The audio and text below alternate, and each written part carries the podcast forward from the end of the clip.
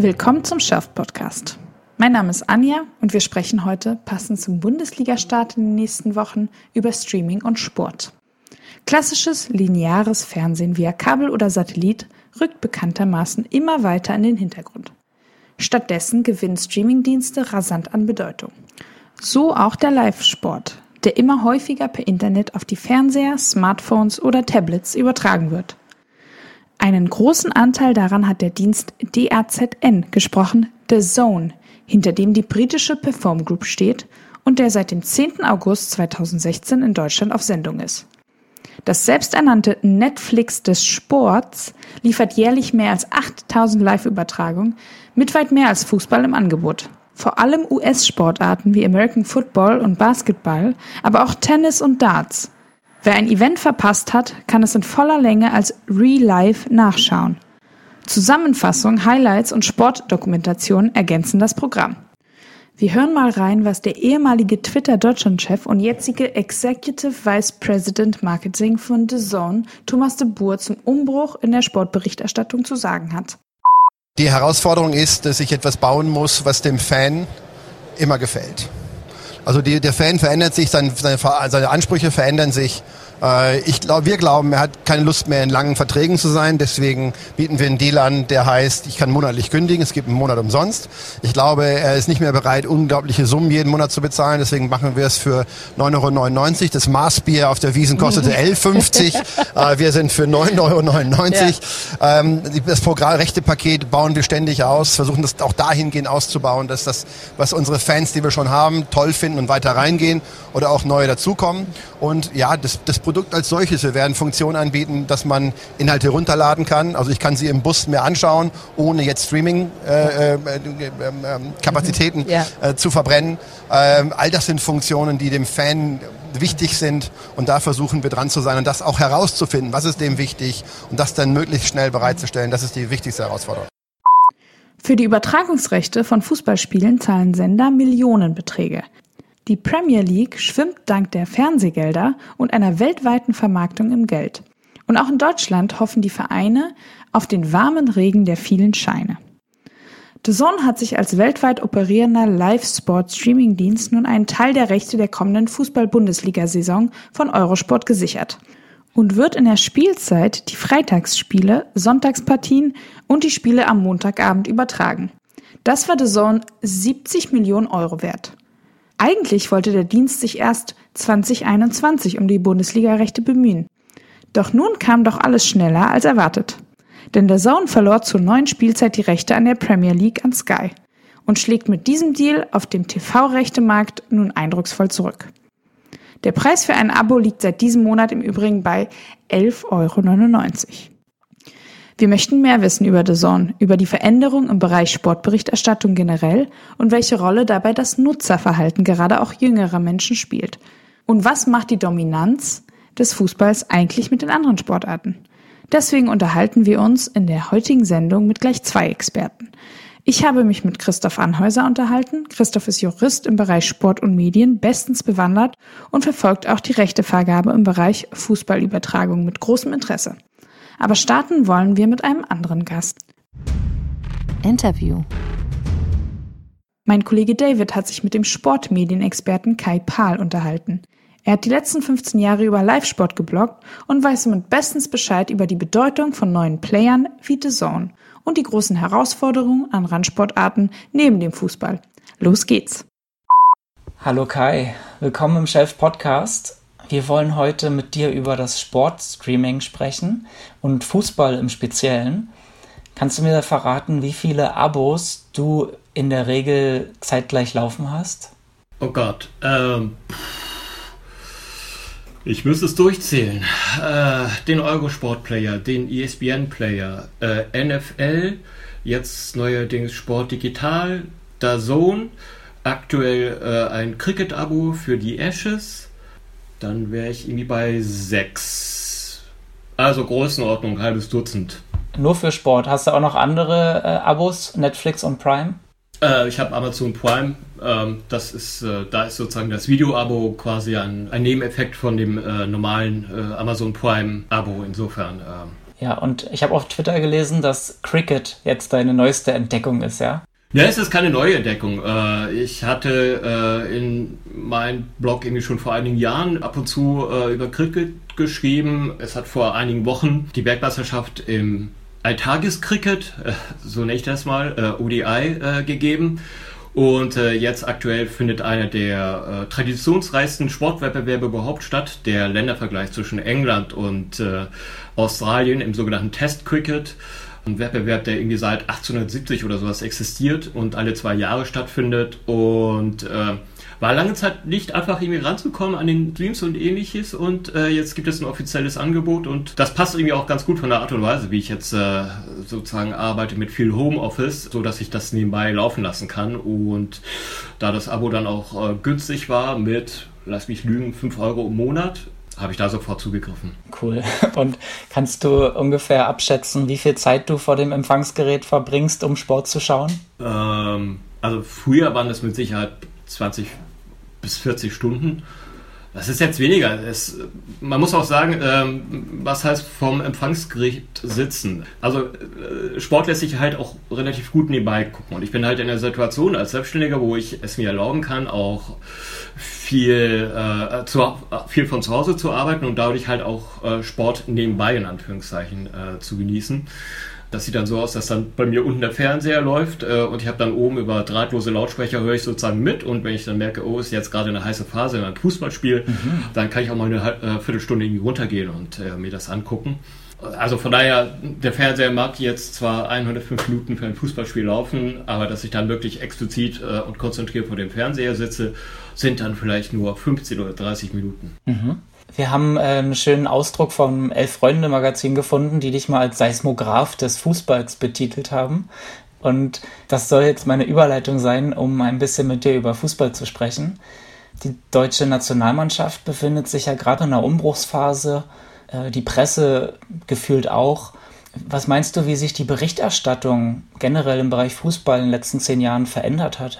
Äh, ich weiß nicht, ob man eine einheitliche Linie ziehen kann. Letztendlich äh, sieht man jetzt auch wunderbar ähm, an den Beispielen Dazon, Magenta Sport oder Sky, dass hier unterschiedliche Ansätze verfolgt werden in Fußballberichterstattung. Wir haben einen Sender wie Sky, der versucht, seine Fußballkompetenz herauszustellen durch die schiere Masse an Rundumberichterstattung sei es über den äh, ihren Free-TV-Sender Sky Sport News oder sei es durch einen langen Vorlauf. Und auf der anderen Seite haben wir Magenta Sport und äh, da so, die sich wirklich stark darauf konzentrieren, wirklich nur knappe, essentielle Infos rund um diese eine Übertragung, die sie haben, anzubieten. Fallbeispiel war gestern, äh, also am Montag, das äh, äh, Drittligaspiel zwischen Waldhof Mannheim und 1860 auf Magenta Sport. Wenige Stunden vorher hatte Cottbus, ebenfalls ein anderer Drittligist, ihren äh, bekannten Spieler Daniel Frahn entlassen, gefeuert, wegen Nähe zu äh, rechtsextremen Kontakten, sag's mal so. Da hatte ich jetzt irgendwie erwartet, dass Vegetta Sport länger drauf eingeht, aber stattdessen gab's äh, von der Moderatorin äh, nur eine kurz mündlich nach, äh, nachgelesene ähm, Agenturmeldung von ungefähr, keine Ahnung, 10, 15 Sekunden Länge. Mhm. Und das macht so ein bisschen deutlich, dass hier ein Sender da ist, der sich nicht wirklich um Rundumberichterstattung kümmert oder versucht, seine äh, Berichterstattung, wir haben die dritte Liga, anzufüttern, sondern sich wirklich nur konzentriert auf diese eine Übertragung. Diese beiden Extreme, also Sky auf der einen Seite, Dazon, Magenta Sport auf der anderen Seite, äh, gibt es, wie es sich ausgeht, weiß ich nicht. Das werden letztendlich Pendelausschläge sein, die auch viel letztendlich damit zu tun haben werden, wie viel Geld man denn eigentlich investieren will ja. in Berichterstattung, die nicht direkt auf das eine Recht, das man hat, einzahlt oder auf die eine Übertragung, die man hat. Und äh, inwiefern verändert genau diese Nähe zum Sport oder auch nicht das äh, Rezeptionsverhalten der Zuschauer? Erlebst du das so, dass das vermisst wird bei der Zone oder dass die Leute tatsächlich bei Sky dann eben doch schon drei Stunden Vorberichterstattung sich anschauen? Letztendlich ist, eine Frage, ist es eine Frage, was da läuft. Und äh, jetzt im konkreten äh, Gegenüberstellung zwischen Sky und Zone war es halt so, dass sie knappe, effiziente Dazon-Vorberichterstattung als eher angenehm empfunden worden ist, weil sie sehr nahe an, an den Fans selber war, an den Leuten, an, an das Zielpublikum. Während bei Sky halt immer öfters äh, sich gefragt worden ist, was soll ich mit irgendwelchen Social Media Heinis, die mir erzählen, was für einen Fingernagellack die Freundin von Mats Hummels äh, gekauft hat Was soll ich mit einem Rainer Kallmund als Experten, der irgendwie seit etlichen Jahren eigentlich nichts mehr in der Fußballbranche äh, zu tun hat, was soll ich mit dem anfangen? Mhm. Ähm, es gibt andere Beispiele, wo eine zweistündige Vorberichterstattung sehr gut läuft. Also ich denke zum Beispiel an äh, die britischen Beispiele äh, vor dem Samstagmittagsspiel, sei Soccer AM oder früher auf BT Sports Surf and Fletch. Das waren zwei Stunden, die haben wirklich unterhalten, die haben eingestimmt auf das Fußballwochenende. Das war geil. Ähm, das, was Sky da irgendwie teilweise äh, mit, der, mit seiner zweieinhalbstündigen Vorberichterstattung äh, letztes Jahr, letzte Saison gebracht hat, oder vorletzte Saison, das war nicht zu ertragen. Das ist ja jetzt ganz neu, dass The Zone in Deutschland auch in der Bundesliga mitmischen wird, denn die haben ein großes Rechtepaket von Eurosport übernommen. Mhm. Wie genau schätzt du das jetzt ein, das Kräfteverhältnis zum Platzhirschen Sky? Also das, was Sie jetzt äh, erleben mit den Freitagsspielen, die zu Dazon gewandert sind, äh, ist jetzt erstmal nur so ein Aufwärmprogramm, ein Schaulaufen für Dazon für ungefähr ein Dreivierteljahr, denn dann wird die nächste rechte Periode ausgeschrieben und von der DFL vergeben werden und Dazon hat jetzt ungefähr ein Dreivierteljahr Zeit, sich gegenüber der DFL als großer Player zu profilieren. Deswegen kann ich mir schon vorstellen, dass sie da relativ viel Energie äh, reinstecken werden. Mhm. Wie groß jetzt die Pakete sein werden, die äh, bei der nächsten Rechteausschreibung zur Verfügung stehen werden, welcher Sender da welche Interesse haben könnten, da wird man letztendlich warten müssen, bis diese Paketzuschnitte äh, dann wirklich veröffentlicht werden. Sky wird ein massives Interesse haben, wirklich essentielle Teile der Pakete zu holen, denn sie haben vor mehr als zehn Jahren festgestellt, als äh, damals Arena äh, sich 2006, 2007 die äh, Bundesliga-Rechte geholt hatte, dass äh, die, das damals Premiere knapp ein Viertel sämtlicher Abonnenten flöten gegangen ist. Also das zeigt schon eine gewisse Empfindlichkeit äh, für den Pay-TV-Sender, mhm. äh, dieses Recht haben zu müssen. Die Frage ist, wie viel von diesem Recht brauchen Sie? Reicht es eventuell am Samstag nur die Konferenz zu zeigen? Brauchen Sie zwingend die zweite Liga? Wäre zweite Liga etwas, womit der Sohn was anfangen könnte? Äh, das wird man letztendlich erst als Szenario durchspielen können, wenn die Paketeinteilungen wirklich irgendwie fest, feststehen. Der Sohn selber tickt natürlich etwas anders als das derzeitige Sky, weil es sich als globale Plattform versteht das versucht, äh, in jedem einzelnen Zielland seine Stärken aus, gewisse Stärken auszuspielen. Und die Stärke jetzt zum Beispiel in Deutschland ist halt Fußball, Fußball, Fußball, Fußball. Die werden also entsprechend auch heiß darauf sein, substanziellen Teil der Bundesliga-Rechte zu holen. Ob das jetzt kompatibel mit den Plänen von Sky sein wird oder nicht, wird man letztendlich sehen müssen, wie der Zuschnitt ist. Das große Learning jetzt aus dem Abspringen von Eurosport von Discovery ist, dass so ein klitzekleines Paket wie ein Spiel pro Spieltag komplett für den Arsch ist. Das reicht nicht. Da wird keiner wirklich ein Interesse haben, viel Geld rein zu investieren, um sich sowas zu holen. Denn das ist die ganz klare äh, Ansage, die es jetzt auch im Falle von Eurosport gegeben hat. Die Bundesliga-Rechte lassen sich nicht ausschließlich durch Abogebühren, die man nur durch die Bundesliga-Rechte erzielt, refinanzieren. Das funktioniert nicht. Stattdessen ist die Bundesliga ein Leuchtturmprodukt, das letztendlich dienen muss, dass man mehr Reichweite holt, dass man mehr Abonnenten reinholt für das große Gesamtpaket, was man als Bezahlsender oder als Stream-Plattform verkaufen will. Ja, da sollte auch meine nächste Frage hingehen, wie man überhaupt mit den Übertragungsrechten Geld verdient. Also dein Argument ist jetzt, äh, der Zone schmückt sich ein bisschen auf, das ist noch nicht nennenswert, aber sie können halt ihre Marke im Ganzen aufwerten, indem sie sich allgemein mit der Bundesliga in Deutschland jetzt äh, ins Gespräch bringen. Ne? Genau was ist das Endspiel von der Sohn? Das Endspiel von der Sohn ist irgendwo in der Ferne halt eine große Reichweite zu erzielen und eine Stellung äh, zu bekommen, mit der sie dann auch letztendlich die Abopreise erhöhen können. Denn das Sportpaket, was sie jetzt bereits haben, das lässt sich nie im Leben mit nur jetzt aktuell 12 Euro im Monat refinanzieren. Nie im Leben. Mhm. Und äh, sie müssen halt in eine Situation kommen, in der sie die Abonnenten sozusagen anfixen, ein gewisses Abhängigkeitsverhältnis zu sich schaffen und das können sie halt nur mit bestimmten Leuchtturmrechten. Äh, in Deutschland heißt das zum Beispiel ähm, Fußball, in gewissem Maße auch möglicherweise die NFL. Ist die andere Frage, ob die NFL das haben will. In den USA sind es die Kampfsportarten, wo sie versucht, wo Sohn versucht, äh, über teuer eingekauften Kampfsport so den Pay-per-View-Markt zu untergraben. In Spanien setzt Sohn ganz stark auf Motorradsport und so versucht der Sohn halt in jedem dieser Zielländer so eine gewisse Stärke anzusprechen, um dort wirklich Reichweite zu erzielen. Das Neue, was der Sohn da sozusagen reinbringt, ist sozusagen der Geldspeicher, der im Hintergrund steht, mit dem sie sich es auch leisten können, über fünf, sechs oder mehr Jahren wirklich rote Zahlen zu schreiben, um wirklich sich darauf zu konzentrieren, überhaupt erst ein Kampfgewicht zu haben, zu bekommen, mit dem sie dann in den USA gegen ESPN antreten können oder in Europa gegen Kanal Plus, respektive Sky, respektive Berlusconi und Konsorten. Du hast das Wort Abhängigkeitsverhältnis benutzt. Das ist was ziemlich Negatives. Meinst du denn, wir Nutzer sind glücklich damit, wenn wir am Ende nur noch ein Abo haben, aber das dann horrende Preise verlangt, damit man überhaupt noch Zugriff hat zu seinen Sportarten? Das muss sich jeder Nutzer letztendlich selber fragen. Nehmen wir zum Beispiel sowas wie Basketball, Deutsche Basketball-Bundesliga oder generell die ganzen äh, zweiten Sportarten hinter Fußball in Deutschland. Also Basketball, Eishockey, Volleyball, Handball.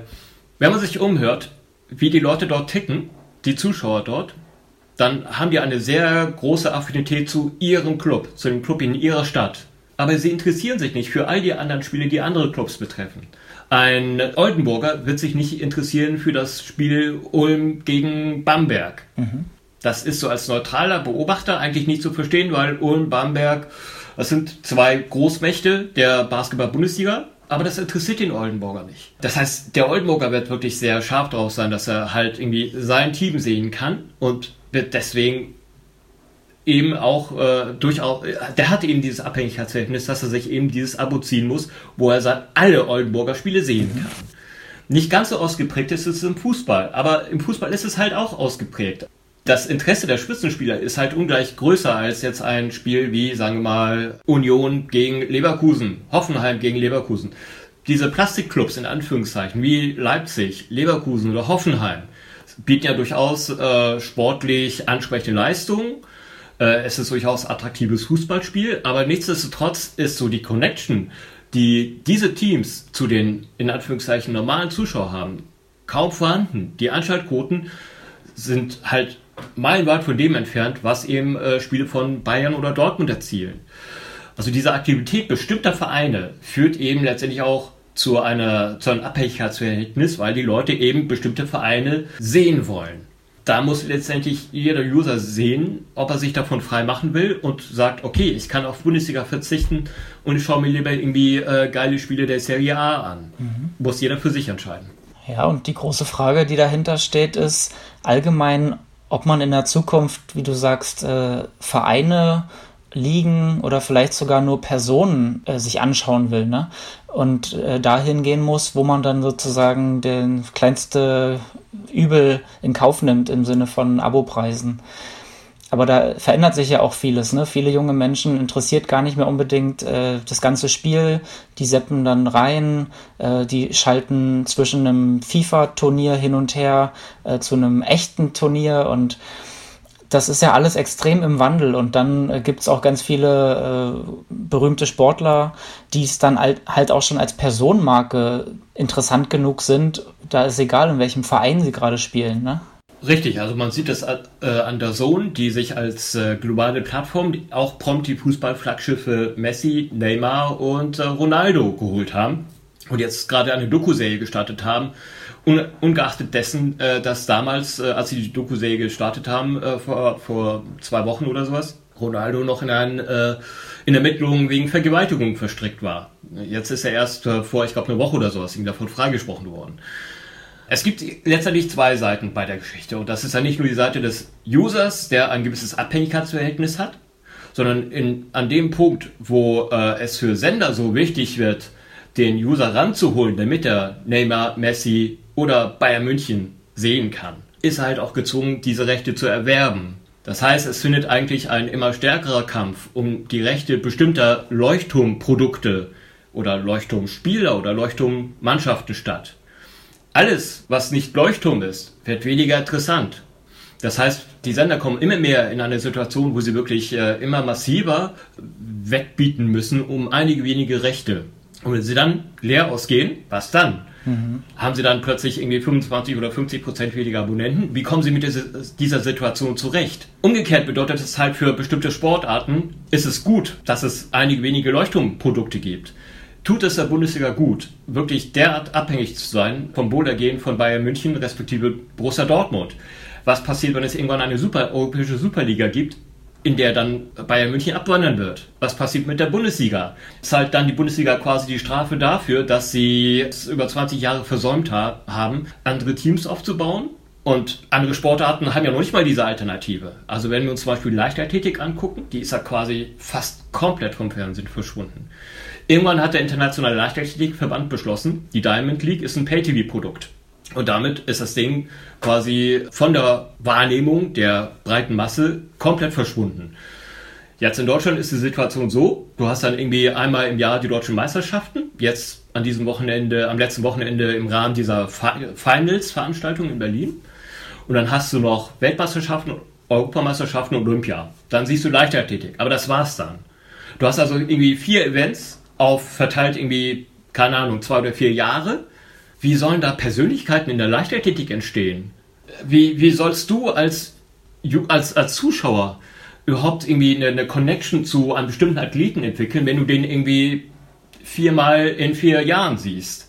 Das schadet den Sport ganz massiv und diese, diese Eintönigkeit treibt letztendlich auch die Medien, die Fernsehanstalten in eine problematische Situation, weil auch sie machen sich immer stärker abhängig von bestimmten Sportprodukten. Ähm, da habe ich zwei konkrete Nachfragen zu. Erstmal die eine, hm, kannst du beschreiben, ob und wie es so einem Anbieter wie The Zone gelingt, Nutzer, die für eine Sportart X äh, abonnieren, in andere Bereiche hineinzuschieben oder sie auch für andere Sachen zu interessieren und da sozusagen neue Verknüpfungen auch möglich zu machen? Das ist eine gute Frage, die stelle ich mir selber. Ich habe keine Antwort drauf. Es ist ein Mechanismus, bei dem es mir ganz massiv auffällt, oder bei dem ich mich ganz massiv frage, wieso da so den noch kein, den noch nicht implementiert hat. Ich äh, spring mal kurz etwas raus. Ein konkretes Beispiel, wie es früher bei Premiere lief. Premiere hatte früher Sportkanäle, die komplett gemischt waren mit Fußball und anderem Zeug. Und es gab am Samstagnachmittag die große Bundesliga-Konferenz, danach eine Stunde ähm, Bundesliga-Zusammenfassung und danach das Spiel der Woche der BBL. Die BBL hat sich tierisch gefreut, weil sie richtig geile Zuschauer Zahlen hatte. Irgendwie über 100.000. Nach einem Jahr oder so hat Premiere angefangen, die Sportkanäle zu splitten. Zwei reine Fußballkanäle oder ein rein Fußballkanal und zwei reine Sportkanäle.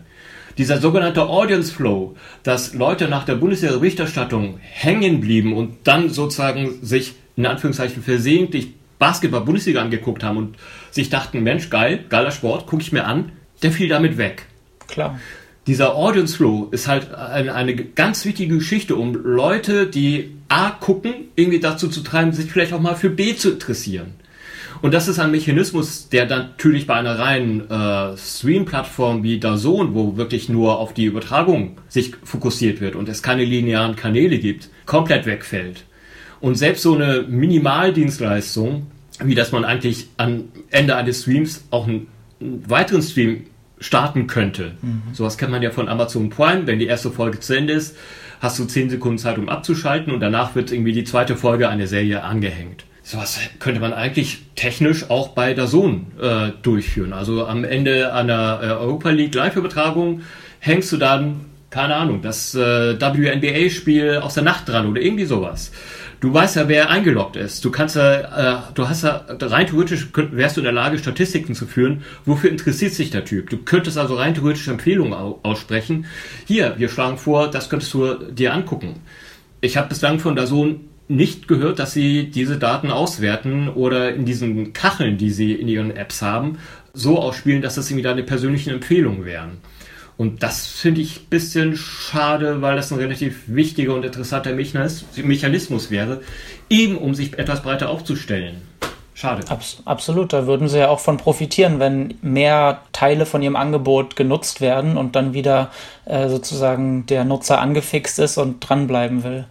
Also können wir das ja mal als eine Art Hausaufgabe mitnehmen, dass äh, Streamingdienste noch besser darin werden müssen, ihre Sportpakete miteinander in Verbindung zu setzen. Äh, äh, Verbindung ist das eine und die Auffindbarkeit ist das andere. Ja. Wir haben ja irgendwie neben den äh, ganzen Bezahlplattformen haben wir noch eine irrsinnig hohe Zahl an anderen Stream-Plattformen, die gratis sind. YouTube, Sport Deutschland TV, ähm, Sport Total TV, äh, Daily Motion und weiß der Geier was nicht alles. Ähm, es ist unmöglich, sich darüber irgendwie eine Übersicht zu schaffen. Das schaffen nur Leute, die wirklich Fan einer bestimmten Sportart sind dann sind sie in der Lage, irgendwie auf der Liga-Website oder auf der Verbandswebsite nachzugucken, ich würde das gerne sehen, wo läuft das eigentlich? Mhm. Aber es gibt wirklich nichts Übergreifendes, wo du sagen kannst, oh, jetzt nach Sport, was gibt es denn jetzt? So ein Portal gibt es nicht. Also lieber Hörer da draußen, vielleicht hast du ja Lust, sowas mal aufzusetzen. Kai steht dir da beratend zur Seite, nehme ich an. Meine andere Frage zu dem Thema eben ist das Thema kritische Berichterstattung. Denn wenn man sich so sehr abhängig macht von seinen Leuchtturm-Ligen, äh, äh, Turnieren und Stars, geht das ja so ein bisschen flöten und Sky steht da schon lange in der Kritik, dass immer alles super ist und kritische Nachfragen komplett fehlen. Du hast es gerade bei Magenta auch angesprochen, dass äh, du dir das auch gewünscht hättest, dass ein aktueller Vorfall auch thematisiert würde. Äh, müssen wir uns jetzt daran gewöhnen, dass diese Nähe in der Berichterstattung zwischen äh, Lizenzinhaber und Verein, dass die zu einer unkritischeren Berichterstattung führt, zwangsläufig? Ich bin mir nicht sicher, ob es wirklich schlimmer geworden ist oder ob wir da nicht auch so ein bisschen die Vergangenheit äh, verklären. Also wenn man irgendwie äh, sich Berichte hört, Stories hört von Fußballreportern äh, der Weltmeisterschaft der 70er oder 80er Jahre, wie da irgendwie zusammengetrunken worden ist, äh, wie da irgendwie Fußballspieler in Anführungszeichen geschützt worden sind, äh, die irgendwie nachts aus Trainingslager ausbuchsten oder ähnliches. Wenn uns daran erinnern, wie 2014 am äh, Swimmingpool Katharina Müller-Hohenstein Badelatschen an Podolski übergab. Also so diese Samthandschuh Approach, äh, diese Samthandschuh-Berichterstattung, die gab es halt früher auch schon. Und man muss halt auch sehen, das, was man zum Beispiel nicht sieht, ist, wie zahlreiche freie Mitarbeiter der äh, TV-Anstalten oder der Stream-Plattform nebenbei äh, ihre Kohle verdienen, indem sie äh, irgendwelche anderen Events moderieren oder ähnliches ein Dieter Niklas, der jahr, jahrelang für äh, Sky äh, als Moderator tätig war, ist halt einer der Köpfe von FCB TV geworden. Also diese Nähe gab es irgendwie schon immer. Es ist letztendlich wie halt bei, auch bei anderen Geschichten in den Medien, man muss sich halt als User eine gewisse Medienkompetenz selber anlachen und äh, selber gucken, äh, wem vertraue ich da eigentlich? Man muss selber gucken, äh, dass man möglichst viele Medienquellen sich aneignet oder mal überfliegt oder gucken, was sagen die eigentlich, äh, sozusagen eine zweite Meinung zum bestimmten Fall äh, einholt. Man muss vielleicht auch bei der einen oder anderen Geschichte gucken, dass man vielleicht eher näher dran an lokalen Quellen rangeht, an Lokalzeitungen oder ähnliches, statt dann nur auf äh, nationale TV-Sender zu gehen. Äh, oder man muss sich halt einfach auch gute Reporternamen oder Journalistennamen merken und gucken, dass man sie vielleicht irgendwie auf Twitter verfolgt, über Social Media oder halt auch öfters mal auf den äh, Plattformen vorbeischaut, in denen diese dann äh, unterwegs sind. Es ist letztendlich ein, ein grundsätzliches äh, Thema in Sachen Medienkompetenz in diesem neuen Medienzeitalter. Ja, guter Punkt. Wo holst du dir denn deine News her und deine meinetwegen distanzierte Berichterstattung. Also abgesehen davon, dass du wahrscheinlich viele Quellen im Blick behältst, kannst du uns ein, ein paar davon empfehlen. Puh, also ich höre so einiges an Podcasts. Äh, in Deutschland wäre wär da zum Beispiel halt der legendäre Rasenfunk zu nennen. Ähm, die äh, zum Beispiel die Sportnachrichten vom Deutschlandfunk äh, sind auch als Podcast zu abonnieren. Äh, die bringen so werktäglich zehn Minuten am späten Abend die man sich dann als Podcast runterladen kann und dann am Wochenende auch äh, Samstag und Sonntag jeweils eine Stunde, was auch relativ gut abdeckend ist. Äh, es gibt bestimmte Websites äh, wie zum Beispiel sportschau.de, die überraschend breit, äh, breit aufgestellt sind. Auch der Kicker ist bei weitem nicht mehr nur dieses eine äh, fußballfixierte Blatt, sondern äh, berichtet über zahlreiche weitere Sportevents. Äh, wenn ich mich dann ansonsten umgucke, ähm, in Großbritannien, Großbritannien hat immer auch relativ gute Sportmedien. Da hat man den Guardian, da hat man die BBC. Ähm, beide Plattformen auch mit äh, Podcasts vertreten. Ähm, es gibt die es gibt Total äh, Football Show äh, mit ehemaligen Guardian-Mitarbeitern, ähm, die als Podcast auch immer sehr gut zu hören ist. Jetzt in Großbritannien hat außerdem eine neue, ist eine neue journalistische Plattform gestartet, die äh, Athletic mit einem, äh, die ursprünglich aus den USA kommen und die jetzt einen äh, Großbritannien-Ableger gestartet haben, auch mit einigen prominenten Journalisten, wie zum Beispiel Raphael Honigstein oder dem Macher von Sohn und Marking. in den USA viel über, kriege ich viel über Twitter mit. Ansonsten kann man reinschauen über, äh, auf, auf ESPN oder dem NFL Network. Das sind jetzt nicht wirklich unabhängige Quellen, aber die berichten so viel, dass man da durchaus auch immer wieder so bestimmte Nuggets, bestimmte Fundstücke sich rausgreifen kann muss man also ein bisschen kritisch durchsehen, gerade bei so einem Ligasender wie NFL Network, ob der jetzt irgendwie wirklich die allerneutralste Position vertritt in Sachen äh, Langzeitschäden von Gehirnerschütterungen, ist natürlich eine andere Frage. Aber wenn es zum Beispiel um das Aufdröseln von bestimmten Spieltaktiken angeht, dann sind sie halt ein Sender, der in der Lage ist, äh, relativ dicht äh, äh, an die Coaches oder an die Assisten äh, ranzugehen, was halt auch einen gewissen Mehrwert hat. Klar, also es sind so viele Tipps gewesen, dass wir die wahrscheinlich einfach in die Show Notes packen und auch verlinken. Dann geht das nicht verloren und du, lieber Hörer, kannst dich in Ruhe durch die einzelnen Sachen durchklicken. Ich habe jetzt noch eine Nachfrage, weil du gerade auch äh, von sportschau.de gesprochen hast. Die öffentlich-rechtlichen sind ja äh, zusehends leer ausgegangen, was Übertragungsrechte angeht. Äh, meinst du, dass da nochmal eine Offensive kommen kann, dass sie sich beispielsweise die Champions League wieder zurückholen oder auch Qualifikationsspiele der Nationalmannschaft? Ja, sie haben ja jetzt schon so ein bisschen bei der Nations League äh, zugegriffen. Ähm, der Spielraum sowohl finanzieller Natur als auch politischer Natur ähm, der öffentlich-rechtlichen ist nicht so groß. Ähm, das ist die eine Seite. Die andere Seite der Medaille ist, dass das äh, Ego der entsprechenden Sportkoordinatoren äh, Ko Koordinatoren oder der Sportchefs auch wiederum relativ groß ist. Also ich kann mir schon vorstellen, dass sie gucken werden, dass sie vielleicht irgendwie die Champions League oder die Qualifikationsspiele der äh, Nationalelf äh, sich wieder reinholen werden, aber sehr viel mehr wird da einfach an Musik auch nicht drin sein. Das können sie sich finanziell nicht leisten, das können sie sich politisch nicht leisten. Ähm, also äh, es wird auch so ein bisschen drauf ankommen, wie jetzt dann die nächste Bundesliga-Ausschreibung aussehen wird, ob äh, die ARD die Sportschau wird halten können. Wenn nicht, dann ja, dann wird man da durchaus, denke ich mal, aggressiv nochmal im Fußballbereich zuschlagen. Wenn nein, dann wird das so teuer sein, dass ja die ARD und in Maßen dann auch das ZDF nicht so viel finanziellen Spielraum haben werden, um da irgendwie noch großartig zuzuschlagen. Und du siehst jetzt auch nicht den Trend, dass das eingesparte Geld in Anführungszeichen in andere Sportarten investiert werden würde, um dort sich ein bisschen breiter aufzustellen? Nicht wirklich. Äh, es gibt eigentlich kaum äh, andere äh, Sportarten, wo du das Gefühl hast, das würde jetzt den öffentlich-rechtlichen Mehrwert geben. Also natürlich, rein theoretisch müsste man natürlich bei den öffentlich-rechtlichen anders argumentieren, weil die natürlich einen anderen Auftrag erfüllen als Privatsender. Aber de facto ist die Situation so, dass sie halt gucken, äh, was haben sie eigentlich von den Rechten, was gibt es ihnen an Zuschauern rein. Oder hast du vielleicht noch den Handball, vielleicht noch Eishockey, aber dann wird es schon ganz schwer. Es gibt zwei Kernprobleme letztendlich in diesem Umgang der öffentlich-rechtlichen mit den anderen Sportarten. Das erste Kernproblem ist, äh, dass sie nicht mit der nötigen Nachhaltigkeit agieren. Sie versuchen halt punktuell sowas wie Basketball zu etablieren. Die ARD hat es mal mit der Basketball-WM probiert. Das ZDF hat es mal mit dem äh, BBL-Pokal versucht.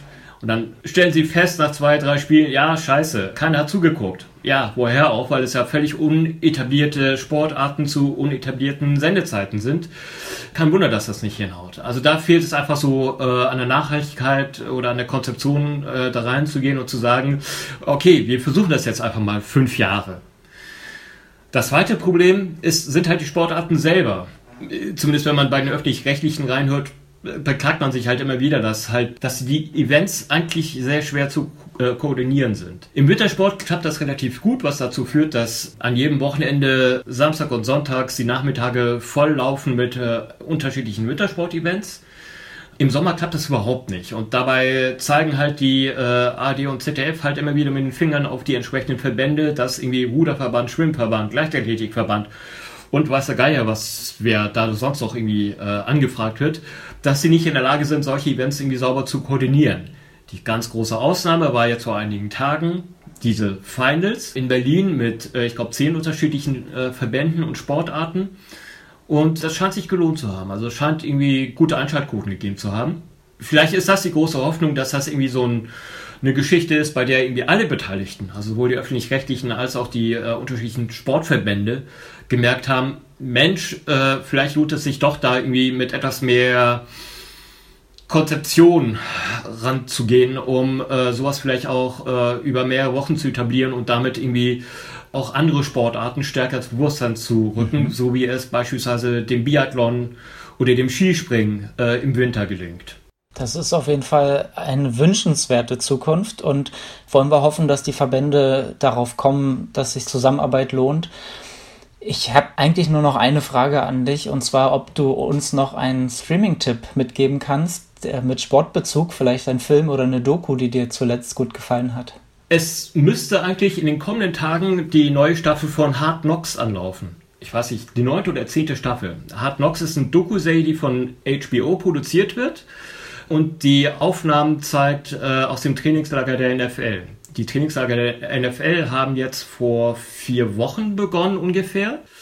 Und äh, Hard Knocks zeigt immer relativ zeitnah in insgesamt, lass mich lügen, vier, fünf, sechs Folgen, das, was in der letzten Woche des Trainingslagers abgelaufen ist. Es gibt kein Kamerateam, was so dicht an die Teams rankommt während des Trainingslagers oder an die Spieler, äh, wie dieses Team von Hard Knocks. Und sie machen das auch wirklich filmisch großartig und es gelingt ihnen auch wirklich gute Storylines herauszufischen. Also die Hoffnung eines Nachwuchsspielers, sich in Team zu etablieren, wie reagiert die Mannschaft, wie reagieren die Coaches nach der ersten Niederlage im Testspiel und ähnliches. Hard Knocks müsste jetzt dieser Tage anlaufen. Es müsste zum einen über den äh, NFL Gaming Game Pass zu sehen sein. Es wird, dürfte vermutlich dann auch äh, nachts bei äh, ProSieben Max oder Max laufen. Müssen wir auf der Website von Pro7 Max äh, nachgucken. Ich würde mal tippen, dass es so vielleicht in zwei Wochen oder sowas äh, die neue Staffel startet. Ich bin nicht ganz sicher. Ich glaube, es sind sogar die Oakland Raiders, die diesmal dran sind. Ähm, müsste ich nachgucken. Wenn es die Oakland Raiders wären, ein besseres Team kann, könntest du derzeit nicht erwischen, weil die wirklich einen der wie soll man sagen, der, der extrovertiertesten Coaches haben, äh, den es derzeit in der NFL gibt. Das klingt mega spannend. Dann werden wir uns da mal durchwühlen, äh, wann es diese äh, Serie zu sehen gibt. Danke dir sehr für das Gespräch und die vielen Insights. Und ein schönes nächstes Spiel wünsche ich dir. Okay, danke. Dir noch äh, eine schöne Woche und schönen Monat. Streaming-Tipps. Mehr Anhänger als jede Religion, mehr Stars als Hollywood, mehr Macht als Politik. Der Vorspann der Doku-Serie This is Football gleicht ein wenig einem Propagandavideo.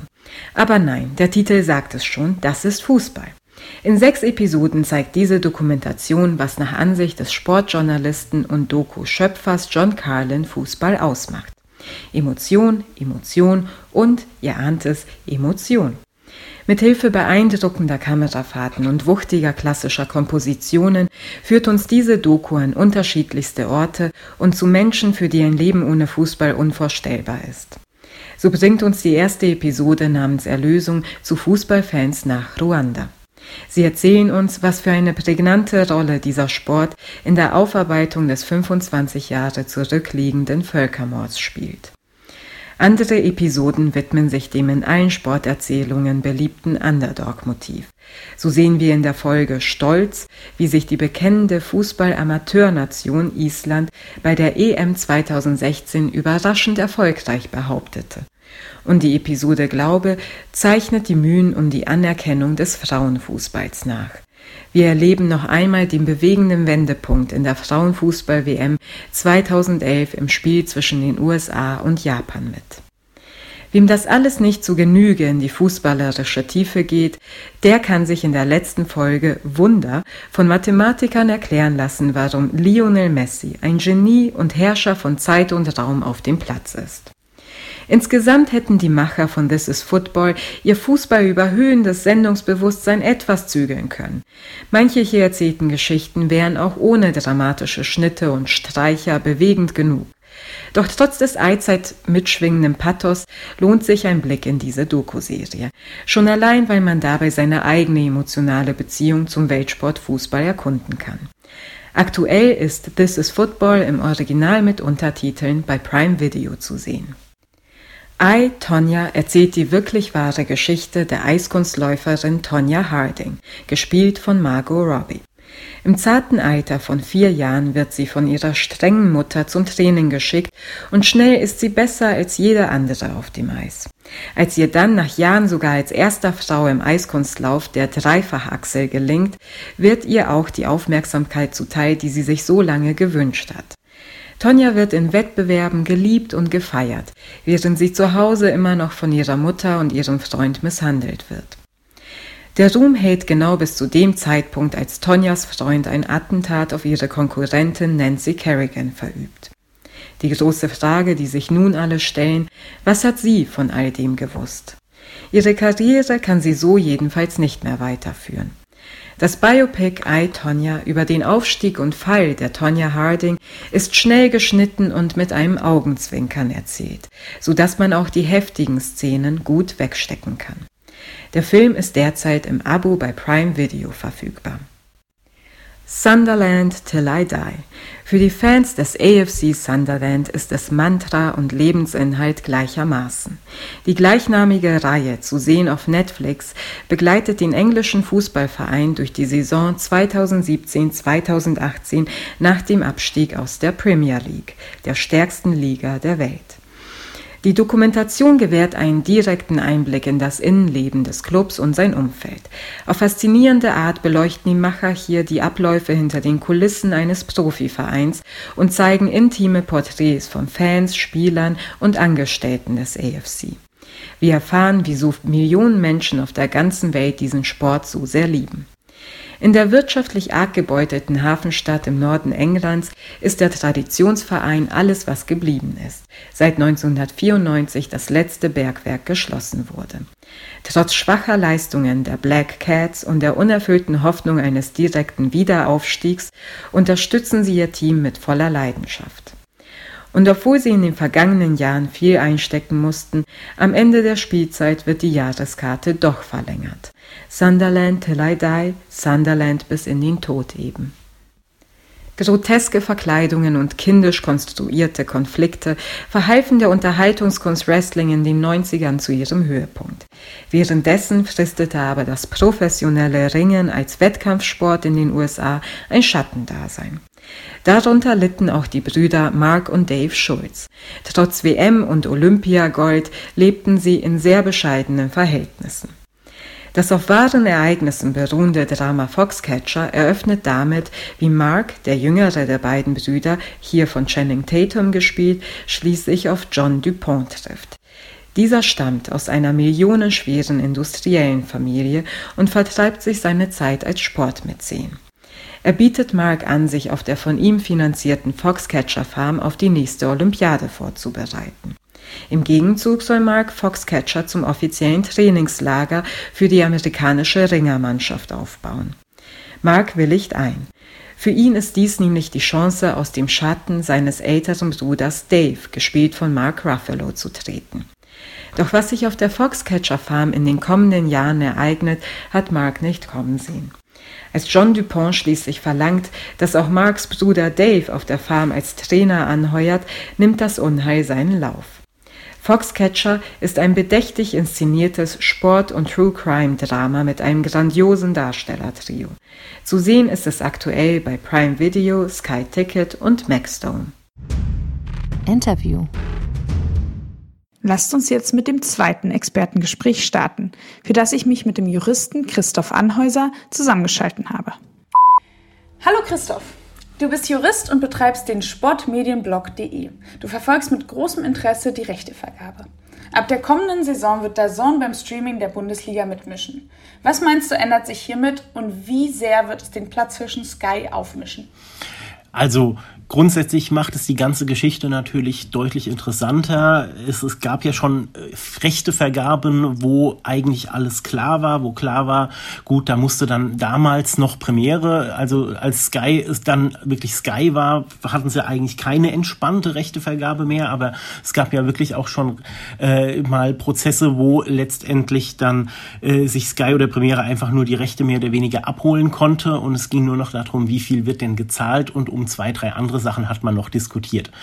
Aber dieses Jahr, beziehungsweise halt nächstes Jahr für die nächste äh, rechte Periode, die dann nächstes Jahr ausgeschrieben äh, werden wird, wird es meiner Meinung nach sehr interessant, weil wir wirklich zwei doch relativ etablierte Player haben, die jetzt schon einige Jahre auf dem Markt sind, wo man jetzt auch nicht sagen kann, na, da weiß man nicht, was das für eine Wundertüte ist. Es werden ja immer mal gerne dann die ganz großen Player wie Amazon oder Google mal durchs Dorf gejagt und sagt, ja, jetzt treten die auch in den Markt ein und kaufen die Rechte für Milliarden.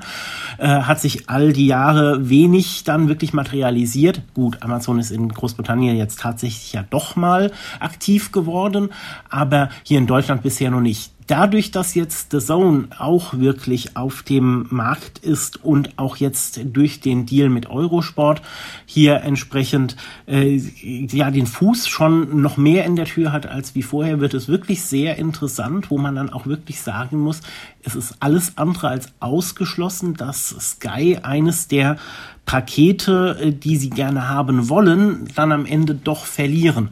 Ähm, man muss natürlich auch abwarten, was sagt das Bundeskartellamt. Gibt es weiterhin die No Single Buyer Rule? Das heißt letztendlich, dass auch wirklich äh, mehr als einer zum Zug kommt, dass Sky nicht alle 306 Bundesligaspiele, Erstligaspiele kaufen kann, äh, was letztendlich ja im Endeffekt dazu geführt hatte, dass Eurosport auf den Markt kam. Aber damals war es ja wirklich so, dass Sky sich wohl aktiv dagegen entschieden hatte, die Freitagsspiele zu kaufen. Das heißt, letztendlich damals hat Sky noch alles bekommen. Ob das jetzt nächste äh, Periode genauso sein wird, werden wir abwarten müssen aber es steht zu befürchten aus, sage ich jetzt mal aus Sicht von Sky, dass es wirklich sehr interessant und dadurch auch teurer werden könnte, auch wenn es in den in anderen Märkten zu einer ja, äh, äh, ja eine, zu einer Verringerung teilweise sogar der äh, rechte Kosten gekommen ist. Wie können wir uns denn der in diesem ganzen Konstrukt vorstellen? So wie es scheint, hat der einen äh, viel jugendlicheren Ansatz Gleichzeitig nehmen sie die Fans ernster und setzen mehr auf Expertise und weniger auf Show. Ist der Dazone-Konsument fachkompetenter? Naja, gut, kompetenter ist immer so eine Sache. Also es ist halt relativ klar, dass sich äh, The Zone mit seinen Rechten, sprich letztendlich selbst im Fußballbereich, mit Ausnahme letztendlich der Champions League eigentlich äh, mehr oder weniger bisher so die B-Rechte eingesammelt hat. Mhm. Das heißt, letztendlich im Moment äh, hat man sich an Kunden gerichtet, die eher mehr als drei, vier Stunden in der Woche vor dem Fernseher verbringen, um Sport zu sehen. Die dann sozusagen sowieso eher Freaks, wenn man sie mal so bezeichnen will, sind, die sich intensiver mit der Materie auseinandersetzen und dafür die dann auch eher affin sind für die tiefere Berichterstattung. Mhm. Das, daher kommt es dann letztendlich dann auch. Man muss sich natürlich auch immer auf seine Zielgruppe ausrichten. Und Sky dagegen grast ja in, äh, im Endeffekt alles ab. Das heißt letztendlich vom Bildleser, um ihn mal so zu, äh, zu nennen, bis halt eben zum Freak, der halt eben dann Sky hat, weil er nur dort die Bundesliga bekommt. Aber man muss natürlich auch immer sehen, es kommt ja natürlich auch immer auf die entsprechenden Köpfe an, die vor der Kamera stehen, die hinter der Kamera entscheiden und auch die letztendlich am, äh, an der Spitze des Ganzen stehen und die Sache entscheiden. Gerade eben die Person Burkhard Weber, die lange Jahre bei Sky in der Vergangenheit in der Verantwortung stand für das Sportprogramm, ist ja eher, wenn man es mal so nennen will, verschrien für einen boulevardeskeren Ansatz. Sprich, der hat ja auch bei RTL äh, Anpfiff mit ins Leben gerufen. Das erste Mal, wo man dann halt eben von der Beamtenmentalität der Sportschau weggegangen ist. Aber äh, nicht, äh, man darf auch nicht vergessen, bei Sky waren auch so Leute wie Dr. Fußball Tobi Gensler, der Jan Henkel oder der Matthias Sammer auch alle schon mal unter Vertrag. Das heißt letztendlich, äh, das sind auch immer Momentaufnahmen und auch jetzt zur neuen Saison sind ja auch der, der ein oder andere von Sky verpflichtet worden, gerade jetzt für die Premier League Berichterstattung, wo man natürlich auch sagen kann, okay, so diese klare Trennung, äh, Sky ist da hier die Rampensau, die, äh, die Showveranstaltung und The Zone macht hier ein hochtrabendes, elitäres Programm. So ganz trennscharf ist es nicht. Okay. Äh, es ist nicht trennscharf, könnte man auch sagen, das ist vielleicht der Annäherungsversuch, erstmal sich was aufzubauen und dann größer zu gehen. Meinst du, das ist in Zukunft äh, so denkbar oder meinst du, die wollen eher in diesem fachkompetenteren oder wie du sie gerade genannt hast, eher im Freak-Bereich bleiben. Wie schätzt du das ein? Also man muss ja natürlich auch eines sehen, wie schon äh, erwähnt, hängt es eben mit der Zielgruppe zusammen. Wenn The Zone wirklich massenattraktiv werden will und mehr als nur halt eben die, diejenige, die dann am Wochenende dann auch noch mal West Ham gegen West Bromwich oder wen auch immer gucken, wenn die wirklich eine größere Masse ansprechen wollen, müssen sie auch ihre Ansprache etwas ändern, bin ich der festen Überzeugung. Das, was sie aktuell machen, das mag uns gefallen, aber ich gehe leider davon aus, ich habe auch schon oft mit anderen Leuten gesprochen, denen das, was Sky macht, sehr gut gefällt und die halt eben äh, sich freuen, wenn dann da ein Dampfplauderer, nennen wir es mal vor dem Herrn, dann da die markigen Sprüche raushaut und die, wenn letztendlich über abkippende Sechser und was auch immer gesprochen wird, dann ist es vorbei. Also man muss ganz ehrlich sagen, in dem Moment, wo äh, The Zone Bundesliga-Rechte in einem breiteren Stil, jetzt mit dem Freitagsspiel, das ist noch nicht eine substanzielle Marke meiner Meinung nach, aber angenommen, The Zone würde in der nächsten Rechteperiode mehr als nur eine Anstoßzeit zeigen, gehe ich leider aus der Sicht des dem eines äh, Konsumenten, dem das der Ansatz von The Zone gefällt, davon aus, dass da es nicht hundertprozentig dabei bleiben wird. Vielleicht halt eben abseits der großen Leuchttürme wie die Bundesliga, wie Champions League, aber ähm, also ich gehe nicht davon aus, dass sie das so sklavisch durchhalten werden können. Abgesehen davon natürlich auch, man muss auch schauen, äh, wer es erfolgreich macht, äh, der wird dann vielleicht halt eben auch wie in diesem Fall halt eben bei dem einen oder anderen auch mal zu höheren Wein gerufen. Und äh, aus journalistischer Sicht ist es für den einen oder anderen mit Sicherheit interessanter, für einem, vor einem großen Publikum äh, dann zu arbeiten, als nur dann eben in Anführungszeichen im Streaming-Angebot. Mhm. Du hast es gerade schon kurz in einem Nebensatz angesprochen. Äh, wenn, wenn Fußball jetzt nur noch auf Bezahlplattformen angeboten wird, ist Fußball dann in Gefahr, nicht mehr für alle da zu sein, sondern äh, wird der Sport dadurch elitär? Also grundsätzlich bis zum gewissen Maße äh, besteht die Gefahr immer, das ist klar. Aber ich würde es eigentlich gar nicht so sehr am, am Fernsehen beziehungsweise Free TV, Pay TV festmachen. Es gibt ja ein gutes Beispiel letztendlich mit Großbritannien, mit England, mit der Premier League, wo man letztendlich aus Fansicht wohl sagen muss, da ist die Stimmung beziehungsweise halt letztendlich dann auch so ein bisschen das Publikum etwas umgekippt. Da aber im Wesentlichen im Stadion. Fußball ist in Großbritannien ja sowieso immer schon eher so der Arbeitersport gewesen. Äh, da gab es andere Sportarten, die dann eher sich an die in Anführungszeichen höheren Schichten gerichtet haben, sei es Cricket, sei es sogar auch Rugby. Äh, aber auch da ist es dann insbesondere im Stadion umgekippt. Und denk, deswegen denke ich, ist das Wichtigere, was läuft im Stadion ab, was läuft in puncto Ticketpreise ab. Solange es in Deutschland immer noch Jahreskarten äh, für Erstligisten gibt, die man mit weniger als einem Monatsgehalt für einen normalen Facharbeiter bezahlen kann, äh, muss ich ganz ehrlich sagen, glaube ich nicht, dass die Bundesliga Gefahr läuft, wirklich komplett abzutriften, äh, driften als elitäre äh, Veranstaltung nur für die obersten 10.000. Und grundsätzlich muss man ja auch sagen, äh, die Bundesliga ist ja auch immer sehr darauf bedacht, es dann doch auch immer erreichbar zu machen und auch gerade die Highlight-Berichterstattung ist klar, die ist immer im Free TV und mhm. auch sehr zeitnah.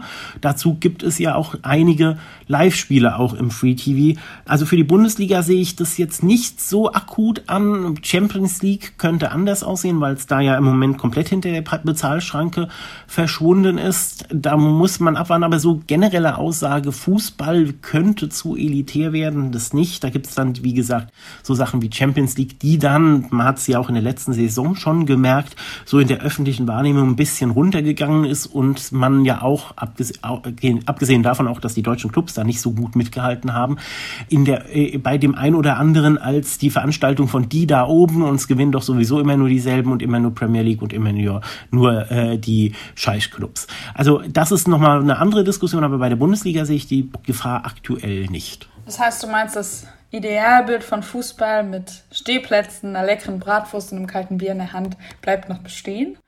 Oder ist das auch quasi ein Bild, was schon ein bisschen veraltet ist und die neue Generation von Fußballfans sieht das irgendwie ein bisschen anders? Also die Realität sieht halt auch anders aus. Das ja. muss man so realistisch sehen. ähm, unabhängig davon, ob es dann ab der nächsten rechte Periode kein Montagsspiel mehr gibt und sich letztendlich eben die Stehplätze dafür, da, dafür feiern, dass sie da hier eine, ein Umdenken eingeleitet haben wollen. Man muss sich einfach äh, vor Augen führen und ganz klar sagen, die Bundesliga ist ein zu 100 Prozent durchkommerzialisierter Unterhaltungsbetrieb, wo Ablösen in mehreren Millionen Höhen gezahlt werden und das geht alles nur eben, wenn ich das hochprofessionell und kommerziell mache. Und vor allem ist ja auch immer so die schöne Sache, äh, Wasser trinken, nein, Wasser predigen und Wein trinken. Äh, es gibt immer die Leute, die dann sagen, ja, hier, wie die gute alte Zeit, 15.30 Samstag alle Spiele und naja gut, aber äh, dann anderweitig muss man auch wieder sehen, man freut sich ja dann doch auch, wenn man mehr als ein Spiel sehen kann oder letztendlich, wenn man halt Samstagnachmittags wegen irgendwelchen anderen Veranstaltungen oder weil man die Prioritäten anders gesetzt hat, dann halt eben kein Fußball gucken kann, dass man vielleicht dann am anderen Zeitpunkt des Wochenendes dann doch was sehen kann.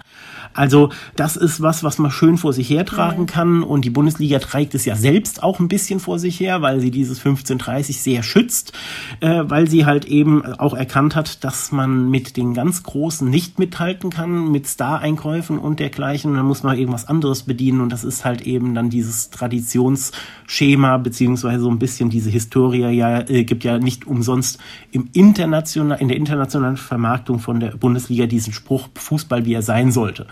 Ähm, das ist aber, wie gesagt, meiner Meinung nach mehr Marketing-Sprech als wirklich was dahinter. Also eher das Idealbild im Kopf, aber trotzdem die neuen Plattformen nutzen. Mittlerweile kann man ja Fußball jeden Tag live erleben. Fußball im Überfluss sozusagen. Leidet darunter deiner Meinung nach auch die Qualität und wie viel Änderungen, Kommerzialisierung wird der Fan überhaupt noch mitmachen? Also grundsätzlich hat man es ja an der, äh, an der Entwicklung des Europapokals gesehen, insbesondere so Thema Europa League, UEFA Cup, was da alles abgelaufen ist. Da hat der Kunde, der Konsument, der Fan mit den Füßen abgestimmt und hat gesagt, das ist mir zu viel und hat gesagt, hier, ich, ich sehe das nicht mehr ein. Ich bin gespannt, was das jetzt noch wird mit dem dritten Europapokal. Äh, das wird mit Sicherheit nicht besser. Und auch die, äh, die Stadionbesucher gehen ja teilweise sogar auch in unteren Ligen auf jeden Fall, teilweise natürlich auch zweite Liga äh, etwas zurück. Und also das Rad ist mit Sicherheit irgendwann am Ende äh, des Drehens. Ich glaube kaum, dass man da jetzt noch großartig drauf raufsatteln kann. Und man merkt es ja letztendlich dann auch bei den Sendern, die das ja auch alles finanzieren müssen, die dann, siehe Sky, gerade jetzt zu Beginn dieser Zweitligasaison auch die Tiefe des redaktionellen, Inter äh, des redaktionellen Angebotes zurückgefahren haben, sprich letztendlich keine eigenproduzierte Konferenz mehr, sondern halt eben so wie bei der Zone mit der Goal Zone, äh, mit dem Hin- und Hergeschaltet zu den Einzelspielen, mit dem Einzelspielkommentator. Oder auch letztendlich, dass halt eben nicht mehr in jedem Stadion jemand vor Ort ist als Reporter. So Sachen. Also äh, irgendwann ist Ende Gelände und äh, ich denke halt auch, dass man äh, dieses Rad nicht unendlich wird drehen können. Mhm. Aber genau einschätzen, wie lange das noch gut geht oder wo man da Änderungen machen kann, ist wahrscheinlich sehr schwierig. Also äh, das Problem ist ganz einfach. Ich hätte eigentlich schon gesagt, dass die Europa League das gezeigt hat, dass da die Breitenattraktivität nicht mehr da ist. Jetzt hat dann natürlich dann die letzte Saison natürlich auch beeinflusst durch den Erfolg von Eintracht Frankfurt. Das ist ein bisschen wieder verschoben. Muss man mal schauen, wie es jetzt zum Beispiel diese Saison läuft mit anderen Vereinen, daneben Eintracht Frankfurt noch. Ähm, aber ich denke tatsächlich, dass der kritische Punkt wirklich der dritte Europapokal ist. Das könnte tatsächlich sein, dass da die, äh, die Zuschauer außerhalb der beteiligten Vereine äh, überhaupt nicht mitmachen, muss ich ganz ehrlich sagen. Weil das ist, der erschließt, mir erschließt sich schon manchmal der sportliche Wert von äh, dem ein oder anderen Europa League-Spiel in der Vorrunde nicht.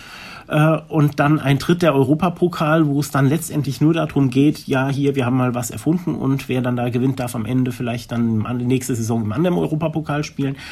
Nee, also äh, da äh, ist ja die breite Ablehnung durch die Bank weg, wie man es trotzdem machen kann, ich weiß es nicht. Aber gut, das ist, denke ich mal, tatsächlich so eine Sollbruchstelle. ähm, wo tatsächlich in den kommenden Monaten und Jahren äh, sich entscheidet, kann man das Rad noch weiter drehen? Äh, ich will jetzt gar nicht anfangen noch mit Club WM und mhm. so Zeugs. Das ist nochmal was anderes. Okay. Lass uns kurz etwas über Social Media sprechen. Der Zone ist ja sehr aktiv auf Social Media und ähm, viele Spieler auch. Und sie positionieren sich dort ähm, selbst als Marke. Meinst du, Fans sind jetzt weniger vereinstreu und eher Fans der einzelnen Fußballspieler und erleben wir einen Wandel weg vom Fokus auf die Mannschaft und hin zu den Einzelkönnern? Also ich denke, ich denke, das gab es früher auch schon. Mhm. Ähm, das ist gar nicht unbedingt jetzt eine eine Entwicklung unserer heutigen Zeit. Diesen Starkult gab es auch früher schon, gab es schon zu Zeiten von Lothar Matthäus. Wenn Lothar Matthäus eben dann zu Inter Mailand gegangen ist, dann war man dann, äh, gab es halt eben dann auch den ein oder anderen Inter-Fan auf einmal. Also das gab es auch früher schon. Das ist natürlich jetzt durch Social Media äh, ist es vielleicht noch mal in der Intensität etwas angestiegen und internationalisiert vor allem. Das heißt letztendlich, dass man da dann auch schon äh, frühzeitig internationale Spieler wahrnimmt und nicht erst dann, wenn sie einem vor der Haustür präsentiert werden. Aber grundsätzlich denke ich, dass, die, ja, warum ist jemand Vereinsfan? Das ist ja oftmals so, es gibt verschiedene Gründe, warum jemand zum Fan wird. Da gibt es natürlich einerseits die, die regionale Verbundenheit, weil letztendlich das ist der Verein von vor Ort oder letztendlich das ist der Verein, wo einen der Vater, die Mutter mal in, zu, äh, in Kindertagen mitgenommen hat. Oder aber eben, wie gesagt, ich habe die mal im Fernsehen gesehen, die haben mir bei dem und dem Spiel gut gefallen. Oder aber da spielt ein Spieler, der gefällt mir. Und dann gibt's halt eben dann die Frage, habe ich dann meine Loyalität zu dem Verein oder zu dem Spieler? Und ich glaube, also ich sehe jetzt nicht wirklich super, super viele Ansätze, dass sich das generell ändern würde. Es gibt immer welche, die auf gut Deutsch ihren Lieblingsverein wechseln wie andere die Unterhosen. Und die sind natürlich dann für hier so ein Follow Your, Follow Your Star äh, Phänomen dann eher anfällig. Aber äh, ich glaube trotzdem, dass die, die Regel immer noch diejenigen sein werden, die eher ihren Verein haben. Den werden vielleicht der ein oder andere auch mal wechseln, weil letztendlich eben man doch nicht mehr sein ganzes Leben lang am selben Ort lebt. Das hat sich ja dann auch in den letzten Jahrzehnten ein bisschen geändert. Aber das wird definitiv weiterhin so die, die hauptsächliche Heimat der Fans sein und nicht der Star. Und wenn der Star jetzt wechselt, dann kaufe ich mir halt ein Trikot von Chelsea. Okay. Also du meinst, das ist kein neues Phänomen, aber es ist wahrscheinlich ein bisschen verstärkt schon genau. dadurch, dass genau. es Social Media gibt.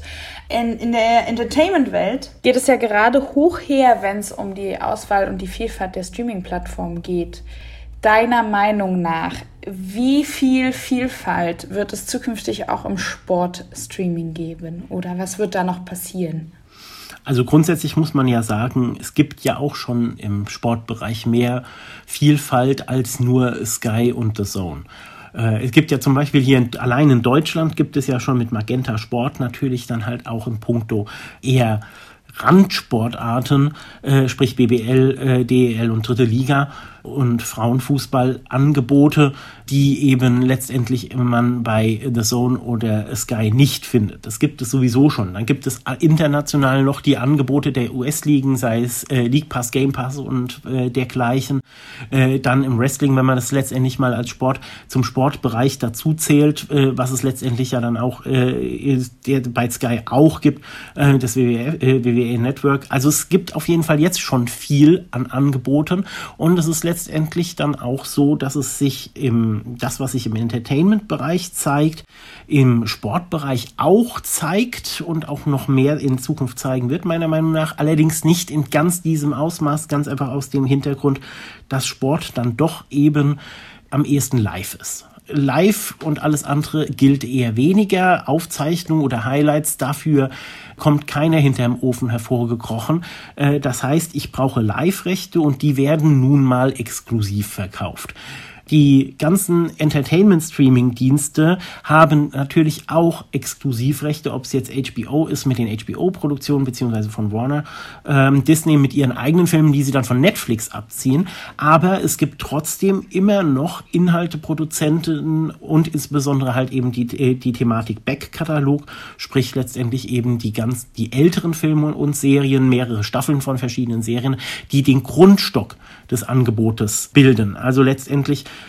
Gerade auch Netflix wird ja gerne zugeschrieben, dass äh, der große Erfolg von Netflix das ist, dass dort viele alte, beliebte Serien wie Friends oder so, gerade an Friends ist es ja aufgehangen worden, weil die jetzt letztendlich ja wechseln dann zu HBO Now in den USA, dass viele Leute äh, zwar vielleicht wegen der ein oder anderen berühmten, bekannten neuen Serie oder Eigenproduktion dann zu Netflix gehen, aber hängen bleiben und nicht kündigen, tun sie, weil es da eben Friends gab. Ähm, und man sich dann halt eben da zehn Staffeln Friends reinziehen kann. Und dieses Phänomen gibt es eben beim Sport nicht. Das heißt, ich kann mir nicht hier meinen Grundstock schaffen und sagen hier, äh, ja, ich biete dir diese Perle und diese Perle und diesen Leuchtturm, aber wenn dir das dann zwischendurch nicht gefällt und damit du auch weiter schön deinen Monatsbeitrag zahlst, auch, zahlst, auch wenn es keine aktuelle Staffel bzw. keine Live-Spiele gibt, kannst du so lange das andere gucken. Das gibt's im Sport nicht so sehr. Das versuchte Zone ja dadurch, dass sie die ganzen B, C und D-Rechte, die ganzen Randsportarten einsammeln, um dann zu sagen, ja, hier, du kommst zwar vielleicht wegen der Premier League, das war ja die erste Aussage, das erste Verkaufsargument von Zone, du kommst wegen der Premier League, aber wir haben auch ganz viel anderes. Und das ist, macht es im Sport etwas schwerer, da so viele Angebote zu schaffen. Aber ganz klar, die äh, Bestrebungen, da selbst äh, der, der Verkäufer zu sein, seitens der Ligen, sei es äh, seitens entsprechender Vermarkter. Das muss man sich ja auch vor Augen führen. The Zone wird ja von Perform äh, betrieben, die ja letztendlich schon lange im, in dem äh, Geschäft der Sportrechte und vor allem Bewegtbildvermarktung aktiv waren. Die haben sich jetzt nur gedacht, jetzt machen wir auch mal ein Direct-to-Consumer-Angebot. Also dieses Cut of the Middleman, was man ja immer so schön sagt, was halt eben ja der Hintergrund von HBO Now und Disney Plus ist, äh, das wird es auch im Sport geben, aber meiner Meinung nach gerade in Deutschland nicht, nicht ganz so deutlich, weil letztendlich wir da äh, nicht so äh, finanzstarke Ligen abseits der Bundesliga haben. Die Bundesliga könnte es meiner Meinung nach hinkriegen, ein eigenes Angebot zu schaffen, so ein eigenes Internetangebot, um die Rechte direkt zu verkaufen. Aber das würde angesichts der Geldmassen, die da im Spiel sind, aktuell wahrscheinlich finanziell nicht so attraktiv sein. Also ja, es wird da noch bestimmt den ein oder anderen zusätzlichen Anbieter in Zukunft im Sport geben. Aber so wie im Entertainment-Bereich, äh, wo wir eine Extremzersplitterung haben werden, äh, wird es meiner Meinung nach nicht passieren. Mhm. Ja, super interessant. Wir werden das ja in Zukunft weiter beobachten. Ich habe noch eine letzte Frage an dich und zwar hast du einen Streaming-Tipp für uns? Vielleicht irgendwas, was mit Sport zu tun hat? hm, ein Streaming-Tipp. Also ja, es gibt halt ja schon diverse äh, diverse Sachen, die ich mir jetzt am Wochenende antun äh, würde. Letztendlich eben gut Streaming-Tipp. Äh, natürlich findet jetzt äh, fängt jetzt am Wochenende die Premier League an. Das heißt letztendlich auch Sky streamt, ja. Sprich, letztendlich kann man dann auch mal, äh, wenn man ein Sky-Abo hat, ob man es jetzt via Sky Go guckt oder halt, wenn man keins hat, bei Sky Ticket. Jetzt am Wochenende fängt ja letztendlich dann die, äh, die Premier League wieder an. Wird The Zone wehtun, dass sie nicht mehr da ist äh, und Sky freut sich sehr. Und äh, natürlich dann auch mit, ich bin besonders gespannt, mit welchem Aufwand, auch redaktioneller Art und Weise, dass sie ja letztendlich genauso wie The Zone alle Spiele zeigen werden, entweder live oder als Aufzeichnung. Das hat Sonia äh, verursacht. Da konnten sie ja dann nicht mehr zurück von. Ähm, aber wie sie redaktionell an das Produkt Premier League seitens Sky jetzt rangehen, das wird besonders interessant. Und deswegen werde ich jetzt am Wochenende, auch wenn auch DFB-Pokal ist, aber äh, insbesondere eben die Premier League im Augenschein haben. Ja, perfekt. Super, Christoph. Vielen lieben Dank für das äh, Gespräch. Gerne doch. Eins noch. Und das war unsere Folge zur Zukunft des Spot-Streamings und der Gegenwart namens The Zone. Wir hoffen, du konntest ebenso viel Neues in Erfahrung bringen und freust dich jetzt genauso sehr wie wir auf die kommende Bundesliga-Saison. Schreib uns gerne an podcast.chef.com, wie du Fußball und Sport generell am liebsten schaust oder über welche Themen wir unbedingt mal im Podcast sprechen sollten. Schreib uns. Ansonsten freuen wir uns weiterhin riesig über Erwähnung auf Instagram. Markiere dafür einfach at HeyShelft in deiner Story, wenn du uns hörst vielleicht ja sogar beim Sporttreiben. Mein Name ist Anja und ich wünsche dir eine gute Zeit beim Sporttreiben, Sport schauen oder in der Kneipe. Denk immer dran, du musst nicht alles schauen. Und das gilt natürlich auch für Fußball.